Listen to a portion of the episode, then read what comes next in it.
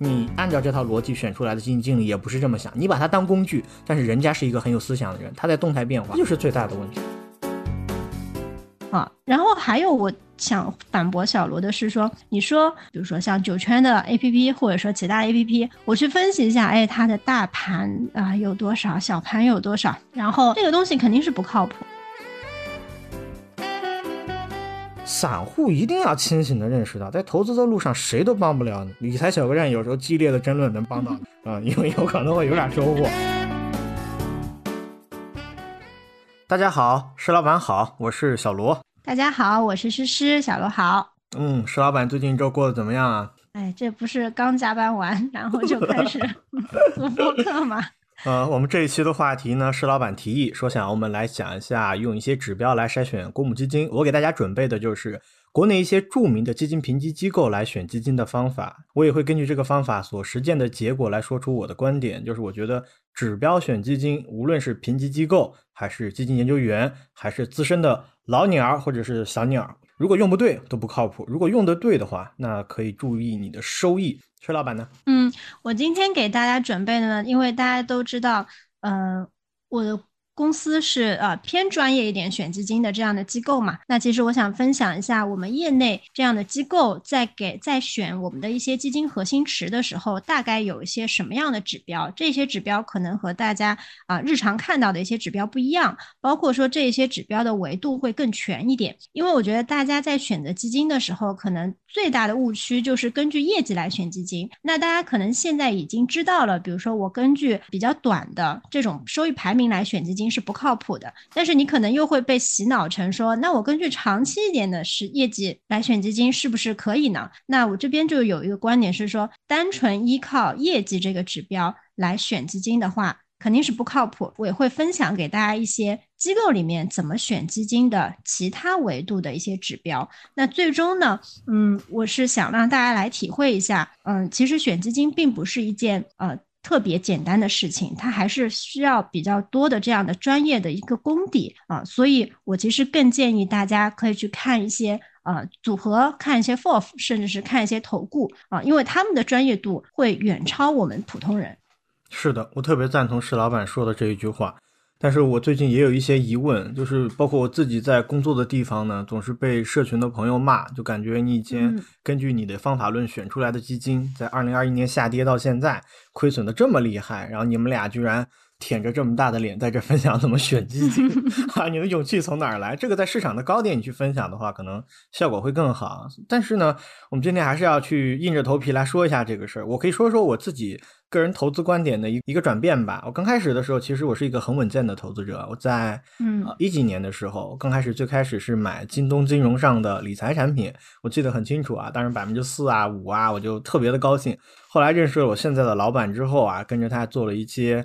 基金上的投资，甚至我开始去学一些经济周期。那个时候，呃，接触到了一些主动基金，包括一些指数基金，开始学着怎么样通过一些步骤去分析，包括过去它的一些业绩和另外一些基金的拟合度，它的相关性。但学了好多名词儿啊，感觉好像很厉害啊。但事实上，确实在一九年之后呢，我。挣到了一些钱，而且这个钱怎么说呢？包括我在股市上，我买一些股票换了我现在用的这个手机和我之前的一个 MacBook 啊，我觉得这都是很厉害的啊啊！当时还是有些飘飘然的，但是没有想到在二一年之后，市场一旦是经过下跌的时候，我就发现好像没有一个基金经理是正儿八经穿着裤衩的啊！这个时候发现以前很厉害的一些人，包括像富国基金的这个朱少醒，少醒总也跌得非常的厉害，所以我当时就产生了一个灵魂拷问。基金筛选、基金评价真的可以吗？这个时候我又发生了一些进化，就是我们知道国内有一些很著名的基金评级机构，你比如说像海通啊，还有一些其他的，包括国外的，我们在看一些网站的时候，都有一些它基金评价的方法啊，我就去通过各种渠道，包括我们公司也买了一些服务，我就去找这些人来学习。包括今天我要分享的内容，其实就是某一家机构的分享方法。那最后结果怎么样呢？石老板？他们每周会有一些基金给我啊组合，我把它早晚得里面做了个组合。你觉得？你猜一下最后怎么样？业绩一塌糊涂呗？哎呀，没有那么夸张，人家好歹也是专业的，不是也不是一塌糊涂，但是跟市场比，说实话啊，没有太大的优势。就是在同等仓位之下，他们做了非常大的努力，以至于我现在对基金研究这个岗位啊，我充满了悲观。就说一句 真心话，我觉得这个岗位。没有创造什么太大的价值。包括我我自己，真的这个这个说这个话还是很大胆的，有可能是我确实没有做到很多事情，没有看到很多经济研究员的一些奉献。我为什么会这样讲？就是业内传统的，大家去看的时候会用一些指标。来评价这个基金的表现，你比如说石老板讲的业绩，业绩为王嘛，包括还会用什么夏普啊、索提诺呀、什么卡玛呀，不同各种各样类型的基金呢，都会用不同的指标。但是指标它只说明了一件事情，就是过去在这个基金身上发生了什么。它代表现在吗？它甚至在现在都不代表。包括大家会经常最常用的一个方法，就是说啊，通过对基金组合的一个持仓股的分析，行业分不分散呀，大小盘分不分散。但我之前遇到两个尴尬的情况。你看，现在是市场上有个 app，大家应该都知道，叫九圈儿。我们用这个 app 可以很清楚的看到一些牛熊大爆炸啊，各个这个牛市和熊市期间，基金和市场啊，你选的这个指数的比较，包括它的这个行业的分散度。我曾经就因为这个去问过一个基金经理，我说：“我看您的持仓很分散，是不是刻意的会偏向某一些行业？我看到您这个大小盘拿的也很均衡。”结果他非常一脸懵逼的告诉我：“没有啊，没有啊。”他说：“我就是觉得这些公司在当时啊是符合我的条件的，然后它是在某一个行业里面它的竞争优势是什么样的？你想一想，它从一个数量化的关系突然给你跳到了对商业模式的理解，对整个公司对行业的了解，那个时候就把我聊得一脸懵逼，我只好。”对对对，有道理有道理，然后就跳到另一个话题了。所以我在刚刚呢讲了我的投资框架的进化，包括我对于基金研究现在一个悲观的态度，讲述了非常重要的一个事实，就是我觉得有一些方法，如果你用错了地方，那你可能是徒劳的无用功。但是呢，有一些方法，你换一个角度去看，你可能就会把它给用出来，然后会提高你的业绩，或者说提高你持仓的安心程度。而这个方法呢，就是加强你内心对于标的的认知。所以今天我也先跟我先说了一下我的这个 经历啊，来跟石老板再请教一下。因为石老板特意跟我说过，这是他们他们单位的秘籍，让我不要传出去。但是我没想到他会在播客分享。来到你了，你讲讲。没有，不会分享说特别密集密集的部分。但是，嗯，我首先我想反驳一下，就我想为基金研究员还是做一些呃证明啊。就是我觉得，嗯，本身基金研究员在做的一个工作呢，嗯，我觉得首先它是一个分类的一个工作。也就是说，为什么大家觉得选基金这个东西不靠谱啊？就选根据业绩选基金这个事情不靠谱，那我们可以后面有一些数据来做证明。不管是说，哎，市场上比较流行的方式。啊，或者是说偏机构的一些方式，还是说你自己的啊这些啊特别粗糙的方式，可能你光看业绩这个指标肯定是不合适的。这个是可能是我第一个观点啊，就反驳第一个观点。因为刚才啊小罗说的这些比率呢，其实它无非就是在业绩和啊波动这两个点上面来回的做文章，要么乘啊，要么除，要么加，要么减。但是它最底层其实还只是用到了收益和风险两个指标，那只是通过这两个指标呢，你肯定是选不出说比较好的这样的基金的。那刚才我说的这个分类，就是在分类这一块的话，我觉得，嗯，过往我学到的比较经典的一句话，我觉得就是说，嗯，如果分类不科学，那么比较就无意义。啊，我觉得选基金它肯定是一个比较的一个艺术啊，也就是因为我们知道公募基金，嗯，做绝对收益的很少，就真的很少。你要指望说基金经理帮你去控择时啊，或者是说基金经理帮你去切切风格，其实是比较难的。也就是你单纯通过一支或者是几支公募基金来达成说，哎，我就不用看盘。啊，或者我就长期投资啊，我就懒人投资，我觉得挺难的，因为我觉得 A 股现在还是相对震荡会比较大一些啊，就是上下的这种波动比较大，所以其实公募基金，我认为它是一种工具，但是在这个工具之上，你可能还需要一个组合管理的一个角色，或者说我们讲大类配置的一个角色，就到底配多少股，配多少债，然后配什么风格，我觉得还是需要有这样的一个岗位的。就像我们通常去看，呃，去看基金经理的时候，嗯，上次我去了，嗯，国富，国富这边的呃研究总监其实跟我们来做分享，就是说，嗯，他认为基金经理呢，他是在这个配置股票上面，就在选风格上面，嗯，要做出成绩的人，啊，然后研究员呢，他其实要是要选出啊比较好的这样的个股，就当然这个是因为国富它总体是一个偏价值，或者是说啊它偏选股的这样一家机构，所以它会有这样的一个定位。但整体在这个基金的层面，我我刚才就说了，嗯，首先得分类要科学啊，也就是说你在看这些，你至少是说，哎，你在看业绩的时候，你要看的是同类的业绩。而且你不要看说它这一年涨了百分之多少，下年涨了百分之多少，你要是看它在这个分类里面的一个分位数。那现在其实很多的基金 A P P 上面，嗯，它在做这个基金业绩的分位数的时候，都会精细到二级分类。那我希望就是说，大家首先去通过这个二级分类来跟它比较，呃，它相对于同类是不是厉害的？然后它相对于同类，呃，一年是不是厉害？三年是不是厉害？五年是不是厉害？那其次呢，我觉得整体的业绩指标它是，嗯，去列，也就是说把不好的排除了，而不是存真。就是你只是通过业绩指标，你即使也通过非常科学的分类来做这个筛选的话，你也只是把差的基金去掉了。但我想说的是，说基金研究员，其实我认为百分之五十的工作都是在把差的基金去掉。也就是说，嗯，你剩下的这些其实都是差不多的，这样就是相对来说比较稳定的这样的基金。那你其次再在里面选一些黑马。但是我自己的观点，我认为基金是很难选到黑马的基金的，就是你能把差的去掉，这个基金经理是在踏踏实实干活的啊，然后他的思想啊是比较正道上面的啊，不会那种就是偏离他的这种啊风格啊，或者说偏离他的总体的这个思路上，不不会给你去搞一些有的没的，我觉得基本上就 OK 啊。然后还有我。想反驳小罗的是说，你说，嗯，这个基金经理，我通过啊，比如说像九圈的 A P P，或者说其他 A P P，我去分析一下，哎，它的大盘啊有多少，小盘有多少，然后，呃，它是否稳定，是否均衡，这个东西肯定是不靠谱。就因为如果你把这个东西套用在一个主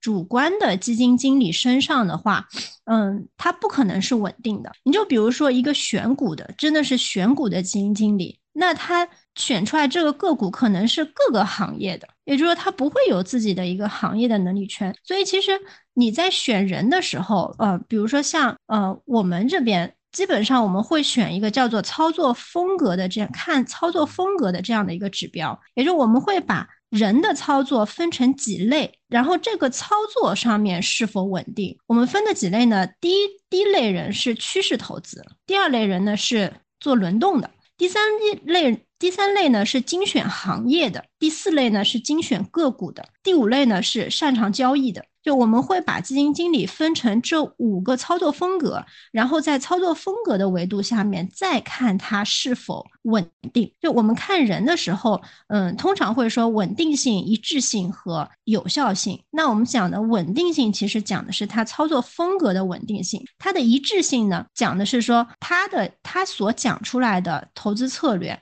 和他后面选的股票是不是可以相契合？那有效性其实就是看说他在这个分类里面他是不是做出超额，所以其实是从这三个维度来看的。那其实在这个指标里面，你就会发现它必须是需要通过调研，或者说需要和基金经理沟通才可以达成的。我觉得这个可能是嗯机构选基金的其中一个秘诀吧。就他能见到人，我我们的研究总监曾经说过一句话，就是一个研究员能够跟住十个基金，或者说跟住十个基金经理就已经非常了不起了。因为你每跟住一个基金经理的时候，你就要把他所有的言论啊全部收集，然后来判断他是否一致，或者是是否稳定。他听上去会比较虚一些，但是其实，嗯，你。你从定性的维度来评判一个人，相对来说会比你纯粹从过往的代表历史的业绩指标上面来评判一个基金要有效的多。哎，好，那个我首先要跟从事这一行的朋友道个歉，因为可能是我学一步金融接触的人太少，我刚刚可能那个只代表我自己啊，我觉得我的方法不太好。另外的话，石老板有两个反驳，第一个就是从业绩和波动的角度去评判一个基金，你觉得不太合理；第二个的话，你觉得机构能够更多的对一个基金经理他的操作风格进行一个判断，可能更好。我想说的是，你这两个反驳其实都不太成立。嗯，你说。呃，首先我们不是对立的，我的观点说的也很清晰，就是按照这些方法呀，我们通过无无论是定性还是定量，就这两个方面嘛，你都是在对一个人来进行一个评价，对吧？但是你忘了，人是最难评价的。没有，就是你这个问题是我在大概呃呃从业初期，大概是在三四年的时候。会经常产生的一个问题，我觉得这一些判断人的标准都是呃比较虚无的，也就是说，他是纯粹看这个基金评价或者基金筛选的这个机构这个人的喜好在判断人。我我那我之前还跟呃咱们研究问过，我说你说的看人这个东西太虚了，你看人就像人算命一样。就是你看到这个人，然后你给他算一卦，哦，你是一个比较好的基金经理，你怎么会有呃这样的一个判断呢？那他当时其实嗯跟我说过一句话，就当你看过大几百个基金经理的时候，你自然就会算了。就他当时回我的是这个。好，那我先来说一下第一个问题，关于分类啊，其实，在正统的基金评价机构里面，就是要筛选，先分类，这是第一步。你比如说第一类，我们分股票。债券啊，分 QD，分指数，然后再分第二类股票，里面有偏股是吧？有平衡，有灵活。你所讲的根据业绩去找的，我就讲这个灵活。灵活里面有按二二级债做的，有偏股做的，对吧？你按照这个区分来分类，其实就不太一样。还有一个，一般仓位呢，那有的基金经理仓位是不动的。那在不同的仓位之下，已经是在同一个分类之中了。你怎么样去根据它的业绩来进行筛选？我觉得首先这个分类不能解决这个问题。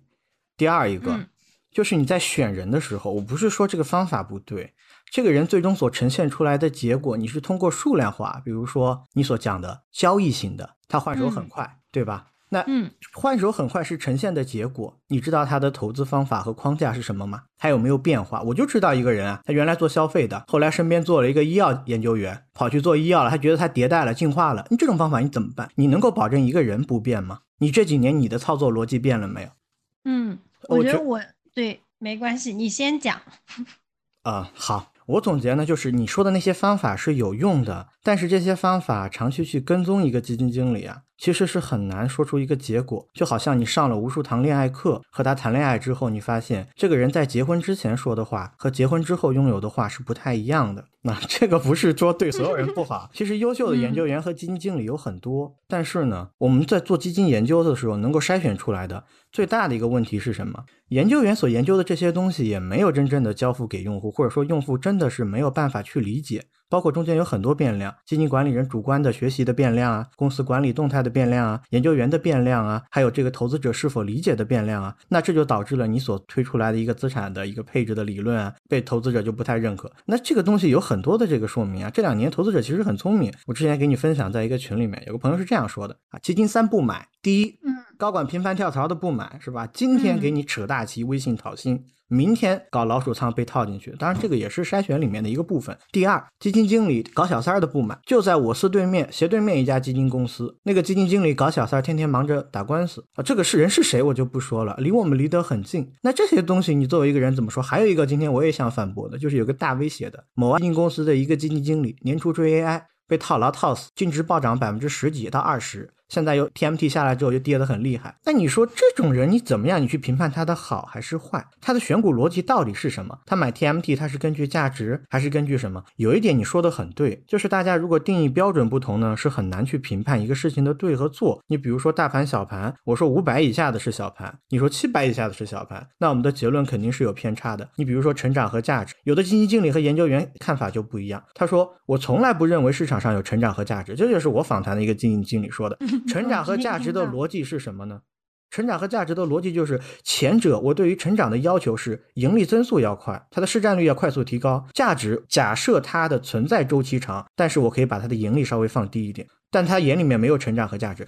我的结论是，投资它真的是一个非常专业，但是呢，在一个区间内又没有办法区分谁到底是真正专业的人。你说在这样一个行当里面，你怎么能够指望有的人说把自己修炼得非常的好，然后去挑选出很专业的人呢？我觉得这个是存在疑问的，但是它有存在的意义。它存在的意义就是说我理解了世界运行的一套逻辑，我认为投资应该是什么样的，然后通过我这套逻辑去筛选出我喜欢的。基金经理这是非常正确的方法。所以你不存在反驳我，我不是把这套方法推翻了，我只是觉得，首先要修炼一套自己的内在的逻辑，然后通过这套逻辑去筛选出相应的产品。指数基金，我相信约翰伯格，我看了《指数基金先锋》这一本书。我觉得这个主动基金不靠谱，我去进行指数配置。听咱们这节播客的朋友，肯定有很多人是这样。那还有的朋友呢？我相信指数在低估的时候定投买入，高估的时候卖出。哎，也有很多朋友去做这样的操作啊。大家用自己相信的一套逻辑理论，用相应的方法去筛选标的，就是合理的，而不是说用一套完整的你所谓的几个标签儿。你按照这套逻辑选出来的基金经理也不是这么想，你把它当工具，但是人家是一个很有思想的人，他在动态变化，这就是最大的问题啊。嗯，我觉得可能你你你讲的几点其实是大家普遍现在的一个嗯想法吧。我觉得是是是想就是现在的一个想法，就是大家经历过，比如说在啊一九年、二零年的时候，哎，大家发现 所有的人，我但凡挑一个主动的、主动管理型的基金经理。都会比指数超越很多，就或者是说，嗯，主动的基金经理造神运动非常频繁。那现在呢，其实，在经历了说二一年高点跌到现在的时候，我们发现，哎，好多的基金经理都落下神坛，或者说他就一蹶不振嘛。就是像今年，比如说，呃，低于这个沪深三百的这基金经理，应该是非常非常多的。因为我们在看主动的管理的基金经理和啊这个指数之间的差异的时候，其实你就看中证偏股基金指数和大概比如说沪深三百，或者说你如果去比中证一千创业板之间的一个一个差距，其实就是啊主动管理和被动指数之间的一个差距。那其实我们今天我觉得并不是在，因为因为你这样的争论，我觉得最终它还是没有意义的，因为你最终把所有选基金的，就或者是说机构选基金的。这样的理论。都推翻之后，你还是没有告诉大家一套啊选基金的方式。所以，呃，我是我其实为什么我想跟小罗聊这期？因为小罗之前说我们聊一聊如何赚到人生的第一个一百万啊。那本身我对这个人生的第一个一百万也没有那么大的感，没有那么大的感悟，怕聊不好。但是我们俩可能可以先准备。但为什么呢？因为我觉得，嗯，我们可能很多时候都在从一个极端走向另一个极端，就是我们的这个极端是因为说为。什么当时大家都非常确信啊，非常相信这种造神运动，或者说主动基金经理？是因为当时我们在拉这个中证偏股基金指数的时候，我记得年化应该是到百分之十五左右，就十到十五左右。但是沪深三百应该是只有嗯百分之五到六，可能因为它的本身的一个超额要高很多。当然，如果数据不对的话，就是呃我回去可能再翻一下，我们写在我们的 notes 里面。那当时大家。会觉得说，哎，主动基金经理的这个超额是有的。啊，然后现在呢，其实连续三应该是连续三年，中证偏股基金指数现在就是比较偏低的一个点，也就是说它跑赢跑输了这个被动型的指数，那大家就会发现，哎，它跌落神坛。为什么？因为中证偏股的这个最大的板块是在新能源，就新能源就涨上去之后非常惨。但是本身我并不想和小罗 来辩论说主动基金主动管理的基金经理好，还是说被动的管理的这个基。金好，本身我是想，嗯，传达一个什么思路呢？就是大家不要从一个极端走向另外一个极端。就一开始觉得机构推的都好，然后现在呢又觉得说，哎，大家推的都是骗子。就就像小罗可能说，他现在对自己的选基的方式也有怀疑，对吧？我其实今天主要想讲的是说，嗯，认认真真正在选基金的是有的。那回到你刚才第一个问题，分类的这个上面。首先就是，嗯，在基金研究的这个领域上面，我觉得，嗯，基金研究员，我刚才说，其实他就是做的一个分类的一个动作。那这个分类其实不只是说你看到的二级分类，或者也不只是说你看到这这个操作风格的一个分分类，而是他在做的这件事情是说如何把这个分类更加科学。也就是说，大家现在其实看到说，像这种，嗯，偏大盘啊，偏小盘啊，啊，或者是说我说的偏操作风格。或者是说，哎，这种呃不同仓位的基金怎么来比较？那其实基金研究做的就是这个活。你比如说，他去调研这个基金经理，对吧？如果是说他就是定位在成长领域的，那他其实就可以和另外一个定位在成长领域的基金经理来做比较。那它如果是一个精选个股的，那其实它就是和其他的精选个股的基金经理来做比较。那这里面大家就会有一个，嗯。抱怨的点是说，你只是找到了比别的东西比别人更好的一个基金经理，但是你没有办法证明你选出来的这个基金经理他就是好的。就我我我认可小罗的这个点，就是说你没有给出最终的解决方案，因为在我们整个的这个体系当中，我觉得就是缺了一层，就缺了一层是怎么把这些基金研究员选出来的基金能够组合好，以及说用好这个事情没有传递给大家，大家看到。所有的 A P P 上面，比如说啊，比如说我拿这个债基来举例子吧，啊，就是所有的基金，呃，就是基金 A P P 上面，可能现在大家一打开都是年年正收益，或者季季正收益，期期正收益啊，这样的这样的词汇。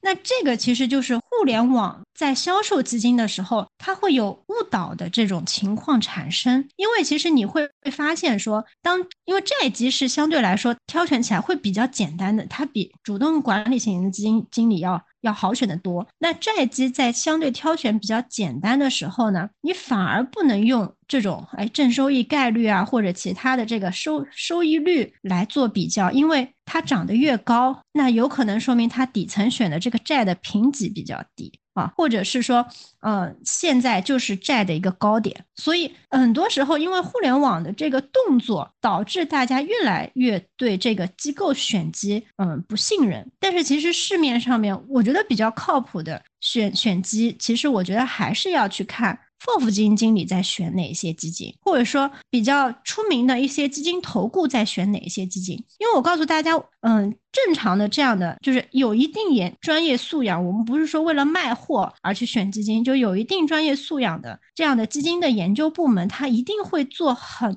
做好这几步，就是第一步，他会做一个量化的一个筛选，就是把特别差的剔除出去，或者说把我们那些说的频繁呃这个替换基金经理，或者说这家机构不太行啊，它的规模不太行，或者说他家踩过雷，这些全其实在最初级的一步其实都剔除出去了。那第二步，其实我们就会再看说，哎，在这个其他的维度，就像我刚才说的这种操作风格啊啊，或者说是它的这个交易特征啊，包括它的。收益拆解啊，就这几个步骤里面，把这个第二步的这个精选可能再会精选好，第三步的他就会去挑去看这个人。那一般比如说。基本上选出几十个基金，然后一个个去访谈啊，然后最后一步特别重要的就是他会每天跟踪这个基金经理的一个净值。他为什么要跟踪呢？就是因为基金它是每个季度披露前十，对吧？每半年才会披露一次整仓，所以他会对这个净每天的净值做一个归因，来印证说这个基金经理平时对他说的话是不是真的啊？我觉得一个正经的基金挑选的一个机构，他都会做这四步。而这四步其实是普通人是难以做到的，所以我觉得基金筛选根据一些指标来做筛选，还是有它的意义在啊。这个我不知道小罗是不是认可？呃，我有点儿。我要向你道歉，可能刚刚说话太急了。我首先完全一直都没有反驳这个事儿是不存在的。我刚刚回答也强调了，我一直都是在讲大家要带有目的性的去挑选，而不是完全否认了这个工具。我的意思是你带有目的性的，有自己的框架去选出相应的基金之后做成一个组合，而不是选出来之后根据这些指标来进行一个组合，甚至包括不能太依靠机构给你的一些建议。还是那句话。大家定义的标准不一样，你是没有办法依靠不同的建议去做一个组合的。我是这样的一个态度，而且我觉得这个筛选的方法肯定是有存在意义的。不知道怎么就让你认为我在否认这件事？因为你一直在反驳这些这些基金筛选没有意义呀。就是因为我今天确实主要的目的是希望大家不要走极端，就是嗯。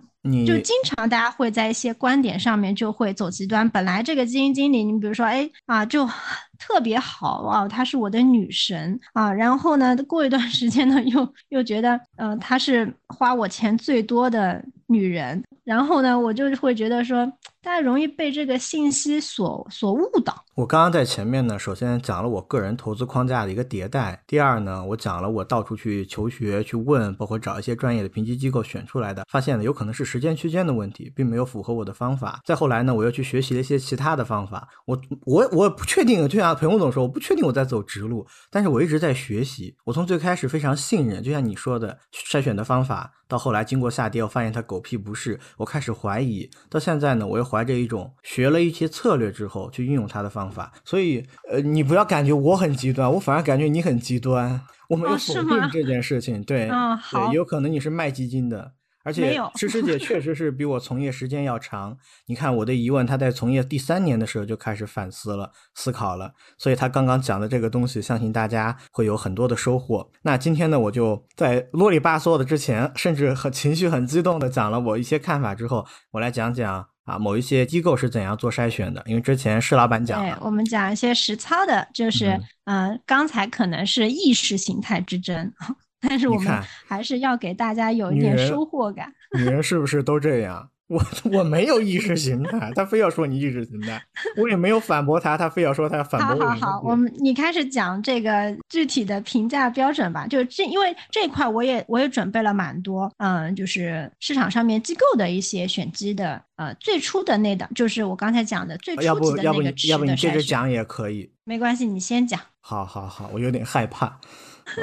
在此再次向从业人员，包括其他的误伤人员道歉，对不起，也向诗诗姐道歉，对不起。嗯，我现在讲了啊，就是这些评价方法呢，其实是有用的，但是呢，我们要带有一定的目的性，有策略的去筛选。一共呢分为五个步骤，在筛选前呢，要先进行分类，什么是一级、二级、三级的分类？就像我刚刚之前讲的股票，然后偏股，偏股里面，其实这个分类啊，我得告诉大家一句大实话。无论是万德分还是评级机构分，谁都可以分，是不是很尴尬？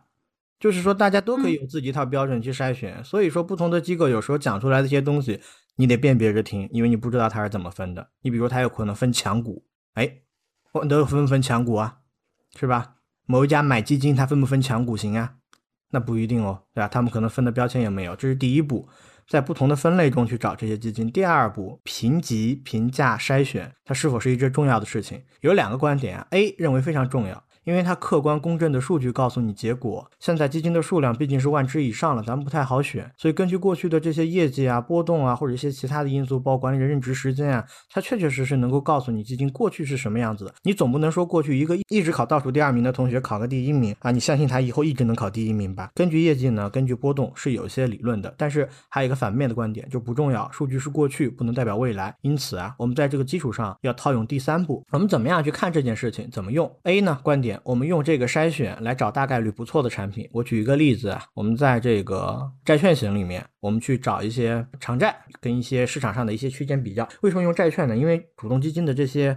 差异实在是太大，比如说刚刚施老板讲的，用一些同类的去区分，我就告诉你有一个基金交银的楼会员买医药的，他管了个产品，那个产品无论是从基金的合同来看，还是从对标的指数来看，从来没有讲过他是买医药的，但人家就是买医药的，对吧？但而而且人家在这个季度报告里面还会写，会着力的去配重，包括一些顺周期的，就是我今天刚看的，除了医药还会买顺周期的，所以你哪知道他下一步会买什么？这种分类的不靠谱，你还是要对他有一定的了解。所以我说要找大概率不错的产品，用债去看的话，可能会。比较好看。第二个呢，直接放弃这种去挑选对比，我们选择最均衡的中庸的产品。你比如说啊，这个沪上的某一家基金公司，范延总啊，就算名字都说出来了，他的产品很均衡。他我们之前调研他的时候，他就是从宏观、中观到微观，哎，他是我非常喜欢的一个基金经理，非常坦诚。有机会就去做一下，买的非常的分散，买的分散又去选股票，那你就吃到了基金经理的什么呀？他的选股阿尔法。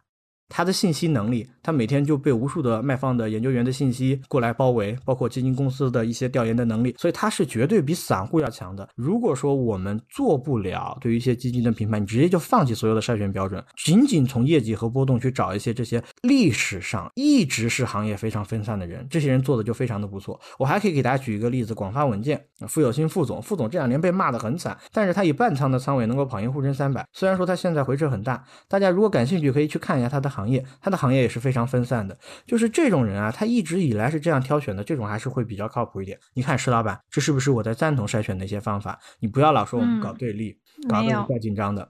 第四个就是一些其他的步骤，比如说第一步风险调整后的一些收益、一些指标，这些指标如果大家有能够获取的渠道，也可以去找一找。九圈就很好用，好买基金的网也很好用，哎它上面也有一些指标，你可以看夏普比、特雷诺、信息比、索提诺。当然这些指标所针对的基金的类型也不不一样。你比如说卡马比率，卡马比率是用年化收益率比上它的最大回撤，它就不适合用于在股票上面，它用在二级债上面就非常合适。特定的指标去筛特定的基金。第二个呢，就是看它投资。能力如何？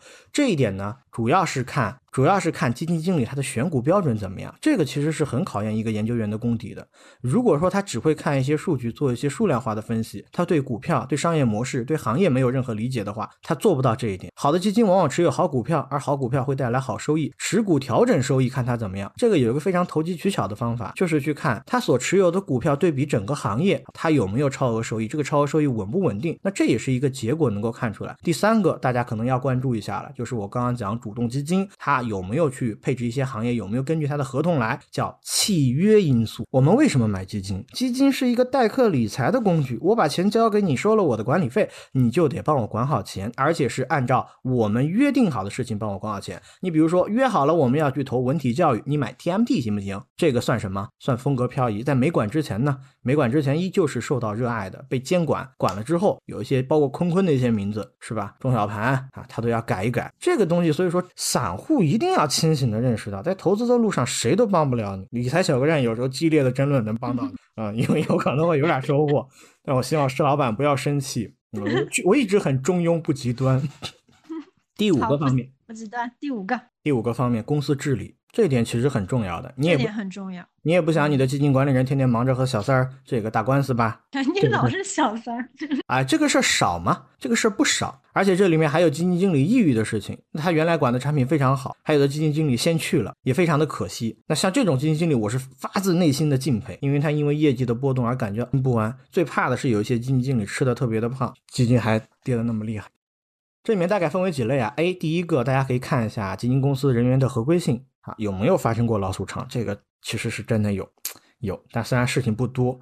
第二个啊，股东高管的稳定性，今天跳槽去私募，明天微信撕逼讨薪水，垃圾公司走远一点。第三个，信息披露和风险管理能力。我举一个反例，就是我之前讲的某一个基金公司终身贷，年初的时候追 AI，这个我在后面剪辑，我要把前面剪了。我今天说了一些很偏激的话，我好害怕他们封杀我，以后跳槽都不好找工作。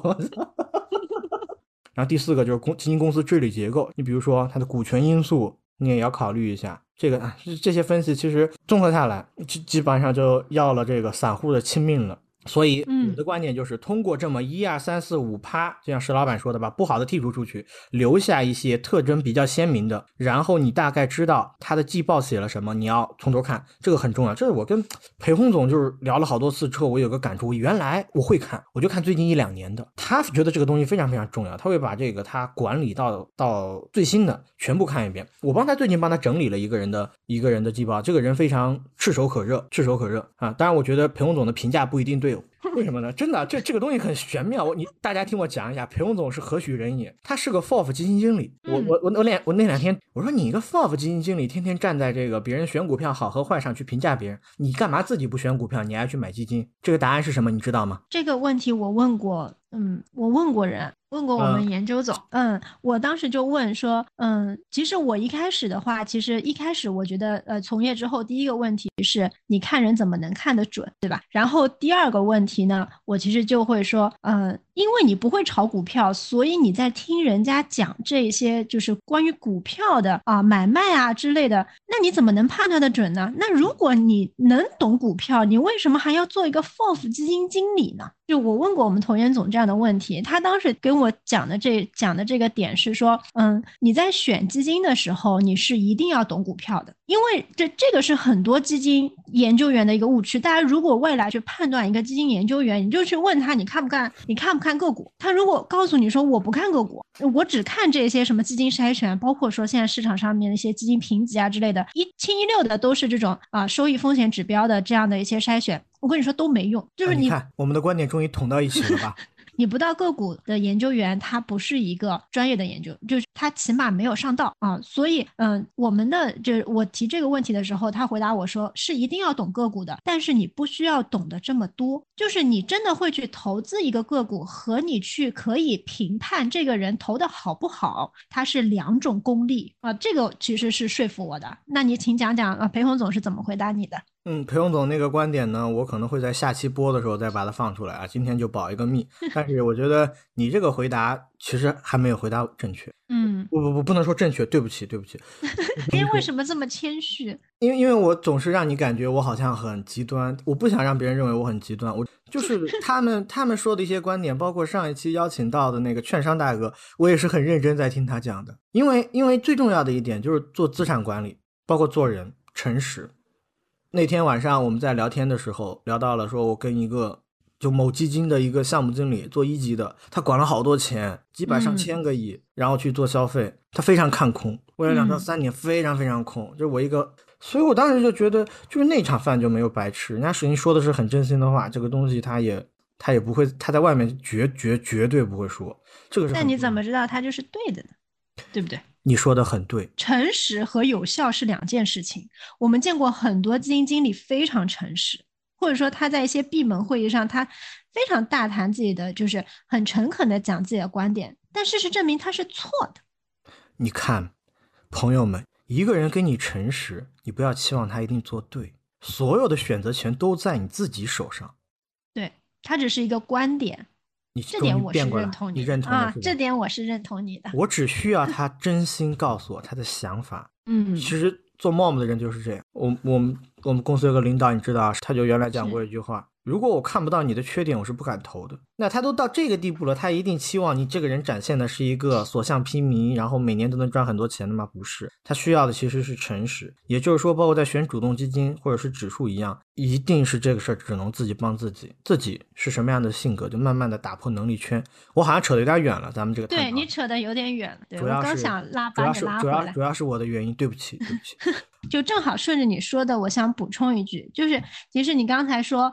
哎，很多基金经理，比如说他在跟你讲的时候特别真诚，对吧？然后或者说是，呃，他呃把自己的这样的投资方法就说的特别清清晰啊。那其实这个时候我们又要回到说，我我有兴奋这样一句话，就是所有基基金净值是每一个基金经理的生命线，就是你光说的非常真诚、天花乱坠的，但是你跟踪他一段时间，他这个业绩。跑不出来，然后一直做错，呃，这样的基金经理也不是好的基金经理，因为你想，基民只有只有什么可以看，只有业绩可以看，要么就看看直播，直直播说实在话，能说真心话的又有多少？能说出说有用的话的又有多少？对吧？很少，而且，嗯，越做直播，我觉得大家现在基金经理直播做的越来越多。基金经理是一群什么样的人？最聪明的人。他当然知道，说你爱听什么，你听了什么，你可以把我的基金继续拿下去。我应该在哪个时间点给你一些希望，对吧？所以我觉得，呃，我要讲的是，就这些，并不是说负面，反而我觉得我要兜回来了，要印证我的结论，就是选专业机构在选基金的时候，他不是在很儿戏的选基金的，他也是有一套方法的，就这套方法是有科学性的。我们之前也讲了，就是首先分类，对吧？其次看业绩啊，业绩这一块的话，你不要追求极致，一般呢我们就看个百分之五十分位啊，每年看看是不是稳定啊，然后后面呢你再看一下它的控回撤啊，包包括风格啊之类的。但是这些都不是我想说，就是我今天的观点其实是说，嗯，绝大多数人是没有办法像专业机构一样来选出基金的。那绝大多数人也不要去特别相信互联网上面的一些非常有噱头的宣传的思路，因为其实往往我们在选出的一些好基金，它当下的业绩。是不好的，但可能是说它好了好多年，它前一年不好，这几这些基金我们反而可能会更偏向一些。那我就我我就没有小罗这样一二三四五六个点，我觉得大家还是要有一个解决方案嘛，对吧？所以我整体我我我的观点还是，你可以去看一些 FOF 基金经理选了哪些基金，因为 FOF 作为基金的买家，他是有最强的信息来源的，因为你只要说服了他，对吧？他就会花真金白银来买你，所以我经常会去看 FOF 基金经理持仓最多的这样的基金。那其次，我觉得第二点就是说，你你首先你在选出了这些基金之后，第二点就是做仓位管理。我现在觉得仓位管理真的很重要，就是对每个人来说，我觉得五五开最多到六四开，就是六股四债足够了。就不管你是多高的风险偏好，也足够了。这里我想讲一个我昨天碰到的一个故事。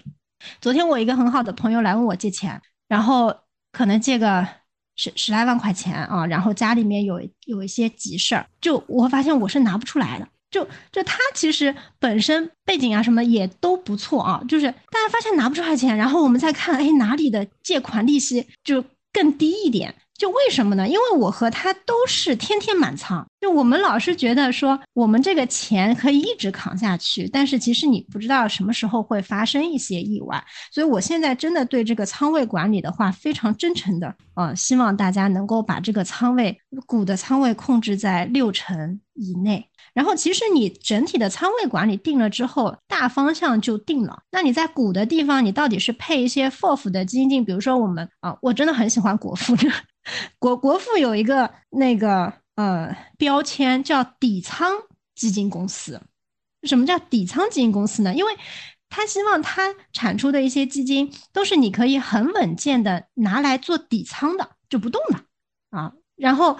给你构成一个就相对来说，相对于市场比较稳定的一个收益啊，然后剩下的部分你想追 AI，你去追 AI；你想追传媒，你去追传媒啊。那你其实，在仓位控制之下呢，你可以配一些底仓的基金，对吧？你也可以像小罗说的，我就是不会选人，我相信大家绝大多数都不会选人，所以我觉得指数基金还是一个很好的办法。你看，我又我又同意你了，还是一个很好的办法。你可以在你的股的仓位上面配一些。偏指数的这样基金，然后再选一点债。我觉得大多数人的选基的方法就就这样就决定了。如果你自己做这个基金的投资的话，我觉得真没有说那么复杂。但是如果你一棍子打死，就是嗯，大家选基都不靠谱，没有最终解决方案，我觉得这个。也不合适。你们看看，我我又得道歉。首先我没有说道歉了。首先我没有说把他打死，我说的是大家选的方案是不一样的，标准不一样，评判出来的结果不适合你。第二个呢，大家看数量化的关系，无论是定性还是定量，人不好判断。我讲的是这两点是问题。第三个，我的核心观点，我没有说主动基金会比指数差。我们甚至这，我们理财小客栈甚至有一档说的是指数基金不好。这个节目你是不是没有？不是我说的啊，对，这是裴勇总说的，对吧？所以我也不知道为什么今天我的观点都被你理解错了。我的问题，但凡事从自己身上找问题。最后呢，我总结一下，只能让朋友们评评理。嗯，好。那最后讲一下这个，呃，我讲的有有评价方法有五个方面。第一个呢是筛选前先分类，分清一二三级，在这个基础上呢，呃，筛选看业绩和波动还是很重要的，因为呢它能告诉你过去历史上的事情，而不是说你看一个一直考倒数第二，突然考倒数第一的一个考生去压住他。但是呢，我们不是说工作做到这儿就停止了，我们接着做第三步。如果你还愿意，甚至有途径去筛选。我们呢就去找一些不错的产品来适配自己的需求。方法有去看一些风险调整后的收益，比如说不同类型的基金，我们去看不同的指标，包括我刚刚讲的二级债，我们去看卡玛或者是偏股，我们看夏普，这都是很普通，大家也很容易理解的方法啊。另外去看投资能力如何，看它的持股对于行业有没有超额，看它的契约因素，看公司治理啊，这几个方面看下来，如果你觉得你看完了第一步，你的收益和波动之后有困难。那我们放弃挑选，直接去选择均衡和中庸的产品。这一类产品，我们直接用它和沪深三百比就可以了，它大概率是有不错的超额。我们吃的就是 A 股市场不完全有效，主攻主动基金经理有选股的阿尔法。我刚才给大家推荐的有这个元心有风的范岩总，我觉得他是非常不错的。他的这个选股就你可以看，他历史上一直都是很均衡，各个方面都拿一点，十大中仓也不会很重。这种你拿起来就会比较舒心，长期来看也比较有信心。这是我的一个核心观点。在此基础上，我们利用了。有效的评价方法之后，一定要去充实练好内功。基金评价筛选，不要去依靠别人，也不要依靠机构。施老板说了一句很真诚的话呀，他说大家在宣传比较热的，这都是有利益的，对吧？你只能够看到互联网上宣传的啊，过去收益怎么样，现在收益怎么样？当然，根据这一轮牛市之后，应该会有所改观。不一定有利益，但是它好看。好，对不起，就是它摆出来好看。好。啊，我接着说，就是要练自己的内功，因为我们把这些基金筛选出来之后，要怎么样？要自己去做资产配置。我们是把它当做一个工具去用的，因为你已经做了很多主动的工作了。哈，比如说我刚刚讲到的交银的楼汇源，那你觉得它非常的好，各项指标很好，那它的这个基金在分类下选的是。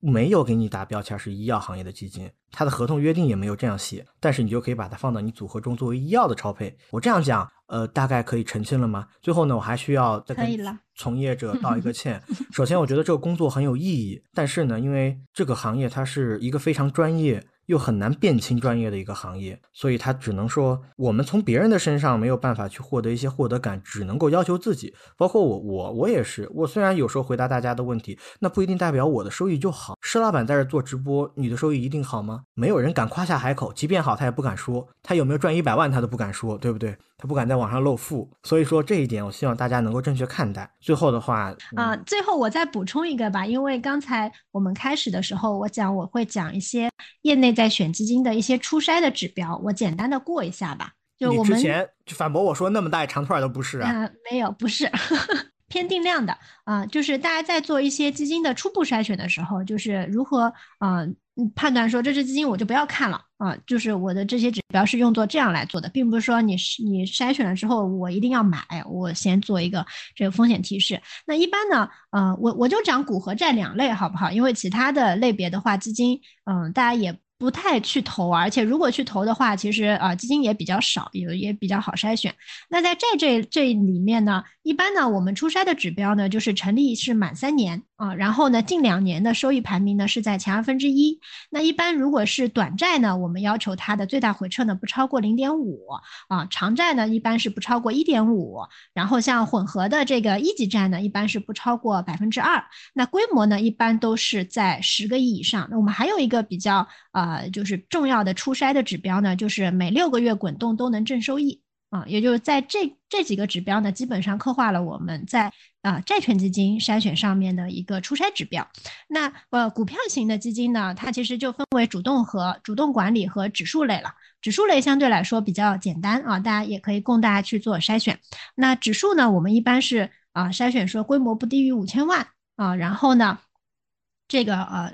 在所有的这个完整的年度，没有任何一年收益或者是回撤弱于同类的前百分之八十。啊，因为其实，在啊，我我讲的是指数增强啊，然后还有呢，就是近一年的超额收益呢是同类前百分之三十。啊，因为纯指数的话，我们也没什么选，纯指数基金也没什么好好选的，你选个费率低的就行，就是大家一定要注意，纯指数基金的费率它是一个大学问。